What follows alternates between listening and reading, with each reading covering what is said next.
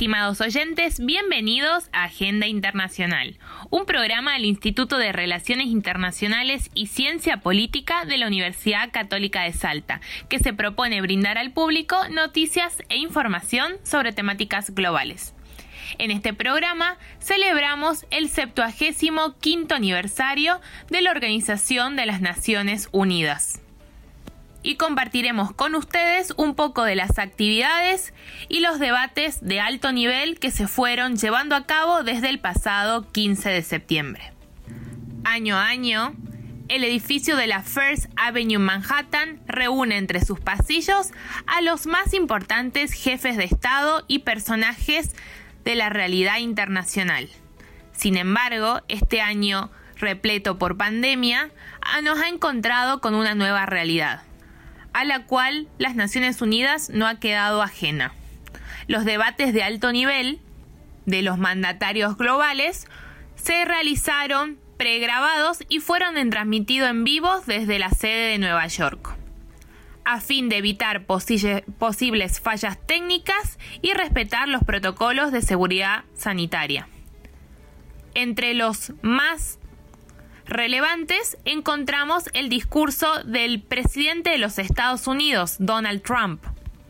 quien hizo alusión al combate del llamado virus chino, haciendo énfasis en lo exitoso del accionar de su gestión frente a la pandemia. Asimismo, arremetió contra este país, a quien culpó de propagar la pandemia en conjunto con la Organización Mundial de la Salud, del cual tiene el control, según el mandatario. Por último, este mandatario pidió a las Naciones Unidas que pida explicaciones a China por su comportamiento y responda por su accionar a nivel global. Por otro lado, tenemos al mandatario Jair Bolsonaro, representante de Brasil, quien habló sobre los incendios en la Amazonia e hizo referencia a la campaña de desinformación que los medios están llevando a cabo sobre la región de la Amazonia y los humedales brasileños. En contraste con los Estados Unidos, encontramos a Vladimir Putin, quien defendió el accionar de la Organización Mundial de la Salud y remarcó que la misma debe tener un papel central a la hora de coordinar la respuesta de la pandemia. En su mensaje, Putin apuntó que su gobierno está listo para ofrecer a las Naciones Unidas toda la asistencia necesaria, lo que incluye una vacunación gratuita para todo su personal. Finalmente defendió la labor de las Naciones Unidas y pese a reconocer la necesidad de adaptarla a la realidad del siglo XXI, dejó clara su oposición a los grandes cambios dentro del Consejo de Seguridad donde su país es uno de los cinco miembros de permanentes y goza de poder de veto.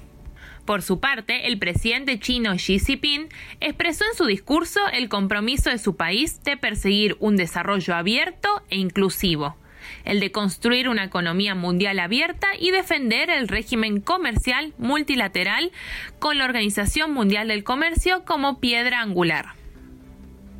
Frente a este espacio de multilateralismo, las mujeres no quedaron ajenas a los discursos de las Naciones Unidas, si bien solo 22 países de los 193 miembros tienen a mujeres como jefas de Estado. Este 75 periodo de sesiones llega un cuarto de siglo después del hito histórico de la adopción de la Declaración y Plataforma de Acción de Beijing de 1995, una detallada hoja de ruta en favor de los derechos de las mujeres y la igualdad de género en todo el mundo. Y es a partir de ello que debemos destacar el rol de las mujeres en la pandemia, ya que al menos siete de las mandatarias se ubican en el ranking global de los países que mejor gestionaron la pandemia del COVID-19. Entre ellas encontramos a Jacinta Arendt de Nueva Zelanda, Angela Merkel de Alemania, Tsai Ing-wen de Taiwán, Sana Marine de Finlandia, quien es la ministra más joven del mundo con tan solo 24 años. Y por último a Katrin Dottir, primera ministra de Islandia. Por último, no quisiéramos dejar de lado que todas las actividades y debates llevados a cabo desde el 15 de septiembre pudieron ser seguidas por los canales de YouTube y la página de Naciones Unidas, como también se tuvo la posibilidad de poder unirse y participar de las diversas conferencias y reuniones, haciendo así partícipe a toda la ciudadanía de los debates que allí se diesen. Muchas gracias por acompañarnos en este primer programa de Agenda Internacional. Los seguimos esperando.